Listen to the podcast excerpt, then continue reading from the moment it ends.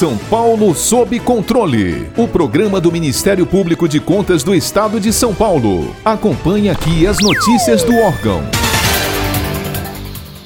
Na última terça-feira, 21 de julho, o ministro da Economia, Paulo Guedes, entregou pessoalmente ao Congresso Nacional a primeira fase da reforma tributária. O texto prevê a unificação do PIS e da COFINS em um tributo único sobre valor agregado, com o nome de CBS Contribuição sobre Bens e Serviços. Segundo a equipe econômica, a proposição não reduz nem aumenta a carga tributária, apenas simplifica a cobrança. O governo federal fatiou sua proposta de reforma tributária em etapas.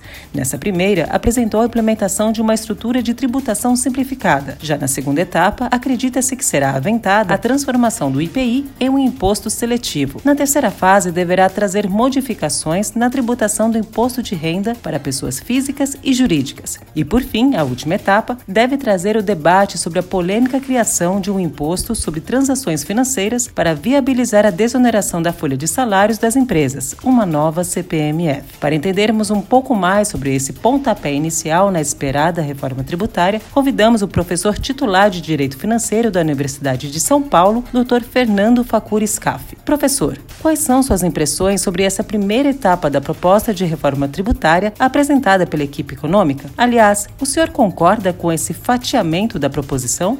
Esta oportunidade de discutir reforma tributária com todos é sempre uma coisa muito boa, muito esclarecedora para a população. Então, a questão sobre eh, reforma tributária tem o seguinte perfil no meu ponto de vista. Deveria ser apresentada uma proposta de reforma tributária completa, tratando de todas as tributações sobre o consumo, todas as tributações sobre a propriedade, todas as tributações sobre a renda, que são as três incidências básicas que existem. Claro que existem os outros tributos, importação, exportação, que são regulatórios e que devem também ser tratados. Mas se essas três já estiverem adequadas, é melhor. E isso não apenas em um nível federativo, mas nos três. Era preciso uma proposta que englobasse tudo. O que foi feito esta semana? Ministro Guedes enviou a proposta apenas da reforma do consumo e apenas do âmbito federal, o que já me aponta para a seguinte situação: isso não é bem uma reforma, isto é um arrumado, um ajuste, uma convergência de duas contribuições importantes, relevantes, mas não se pode chamar isso de uma reforma tributária no sentido de maior impacto. Todavia, o rumo, a despeito de ser correto, maior transparência, maior simplicidade, maior instrumentalidade, tem uma calibragem completamente errada. E aqui vou tentar explicar. Se colocou uma alíquota de 12%. E esta é uma carga tributária muito alta. É só observar o seguinte: hoje se tem no teto da somatória das duas contribuições existentes, PIS e COFINS, um percentual de 9,65. Em algumas situações até o percentual é cobrado, corrigindo, é 3,65 e 9,25. O que, que aconteceu? Esse 9,25 virou 12. Eu ouvi já explicações de que porque não será mais por dentro, será por fora, o valor cobrado será por fora, então a alíquota é maior. Não tem conta que chegue na diferença entre 9, 25 e 12. Então, foi aumento de carga tributária, sim, a alíquota está majorada. Além do que, tem outros aspectos, como uma sobreoneração do setor de serviço, que é um ponto que deve ser verificado. Além do que, tem um impacto federativo por isso que eu comecei dizendo que devia ser uma proposta só. Porque se os tributos federais, que eram 9,25, já passaram para 12, enquanto ficarão os tributos sobre o consumo de estados e municípios? Hoje, o ICMS, como padrão, 17, 18, dependendo de cada estado. Consideremos 18 para fazer uma conta mais redonda. 18 mais 12 que é a proposta federal, já chegamos numa alíquota de 30, sem contar o ISS municipal. Não tem carga tributária tão alta quanto esta. Então, aqui é um erro, acho que não deve se manter uma alíquota dessa, embora, repito, a ideia geral seja uma ideia boa de simplificação, de unificação, de padronização, mas não num valor tão alto. A equipe do ministro Paulo Guedes afirma que a implementação de um tributo único não afetará a carga tributária. Entretanto, acredita-se que a substituição do PIS e COFINS pelo CBS deverá ter impactos diferentes dependendo do setor econômico. Como o senhor analisa essa questão?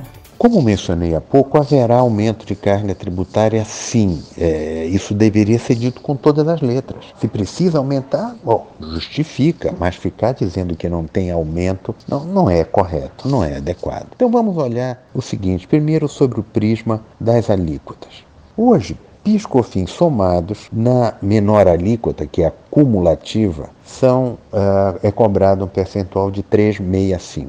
Este percentual acaba. Todos vão para uma alíquota não cumulativa de 12. Não, vale relembrar que esta alíquota hoje é de 9,25, passaremos todos para 12. E alguns setores terão um impacto enorme, porque esta consideração de alíquotas parte do pressuposto da não cumulatividade, o que é muito bom para algumas cadeias produtivas, indústria, entendeu? A, a comércio. Setor de serviços vai ser uma lástima, porque o prestador de serviços não tem quase créditos. Vou dar exemplos mais simples para todo mundo entender. Imaginemos o setor dos advogados, no qual me insiro. Qual é a situação?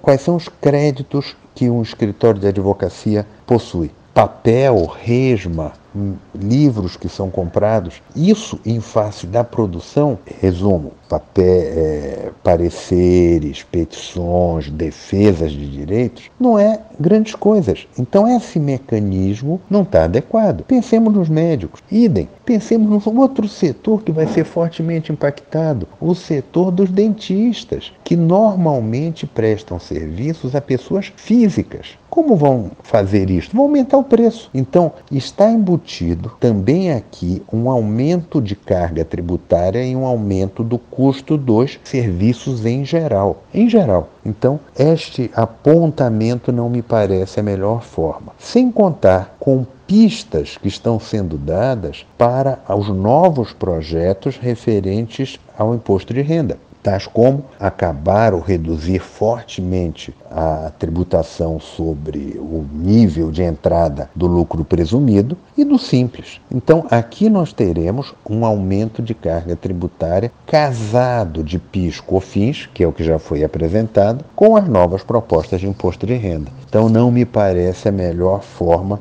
de conduzir a questão e seguramente tem aumento de carga tributária para alguns setores e não para outros. Vou dar um outro paralelo que é importante nós entendermos. O que foi feito com o setor financeiro? Uma tributação de 5,8, se não estou enganado. O que, que acontece? Justificativa para o 5,8, o setor financeiro não tem créditos. E os serviços? Será que todo serviço tem tanto crédito assim? Por que não 5,8 também justificado sob o mesmo argumento? Então, aqui tem muita discussão a ser é, desenvolvida num projeto que foi apresentado que tem muitas nuances, muitos aspectos a serem considerados, estudados, debatidos e que será alterado seguramente dentro do sistema legislativo. Em recente artigo no portal Conjur sobre as alterações da Lei de Saneamento Básico, o senhor afirmou não comungar da ideia de que tudo que é feito pelo governo é ruim. O professor acredita que as próximas etapas da proposta tributária trarão mais certezas ou mais incertezas sobre o caminho escolhido pelo governo federal? Olha, esta é outra bela pergunta. A minha impressão é que há no governo federal atual um enorme desprezo sobre tudo que é estatal, tudo que é prestado pelo Estado, tudo que é feito pelo Estado, até uma demonização do setor estatal, como se fosse culpado por muitas das mazelas que o país tem, se não por todas. É, não comungo desse tipo de ideias, acho que isso é uma decisão política. É uma decisão política você ter maior ou menor participação do Estado cobrar um Estado mais eficiente. Isso também é importante nessa época de pandemia. Todas as questões referentes à saúde pública, entendeu, se mostraram muito relevantes, muito necessárias e também demonstraram um abandono que isso tem sido relegado. Não precisa falar muito, mas os jornais de hoje, de ontem, espelham as conclusões do Tribunal de Contas da União no sentido de que 20 e poucos por cento apenas da execução orçamentária do Ministério da Saúde foi cumprida e nós estamos em pleno mês de julho, em plena pandemia, sem o ministro titular à frente da pasta. Então, isso tudo demonstra um certo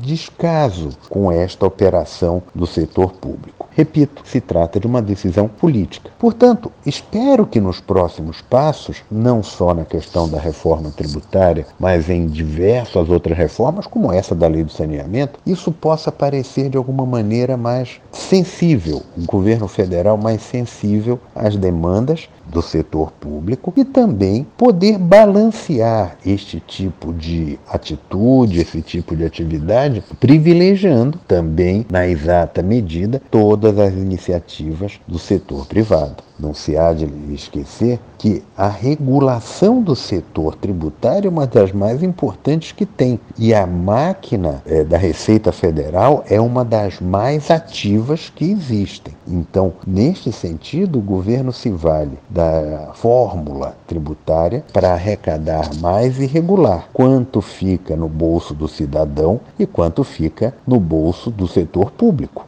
E aqui a reforma tributária está tomando mais dinheiro do setor privado para o setor público. Este é o ponto. Vou fazer um paralelo, vou pular longe, mas para fazer este paralelo. Hoje circula pelos jornais, pelos noticiários, que foi feita uma composição no âmbito da União Europeia, onde eles estão se endividando no montante de 750 bilhões de euros para dar quase metade a fundo perdido para os países e uma outra grande parte com juros subsidiados para o desenvolvimento dos países. Lá ninguém falou em aumento de carga tributária. Aqui se fala. A saída da crise aqui é pela carga tributária sobre empresas que já estão sobreoneradas, com alíquotas maiores. Isto é um erro. Repito que já escrevi outras vezes: a União deveria emitir papéis, se endividar, para que esta dívida seja paga em 30 anos, exemplo da União Europeia, fazendo com que os estados possam apoiar iniciativas, a própria União apoiar iniciativas do setor privado para voltar a desenvolver o país com mais emprego, com investimentos em saúde, em saneamento, entendeu? em estradas, em diversas outras atividades de infraestrutura que são necessárias. E claro, também no aparelho, na máquina estatal, a fim de que haja melhor maior desenvolvimento dos serviços públicos prestados. Neste sentido, e para finalizar, a fórmula adotada pelo Brasil de discutir reforma tributária com aumento de carga tributária neste ponto é um erro e eu espero que o Congresso não aprecie isto além da simplificação e da facilitação de arrecadação. Nada de aumento de carga tributária. Acho que esse é o caminho a ser adotado e não que o governo está trilhando. Muito obrigado. Para ficar por dentro de outras notícias do Ministério Público de Contas de São Paulo, siga-nos nas redes sociais ou acesse o site www.mpc.sp.gov.br.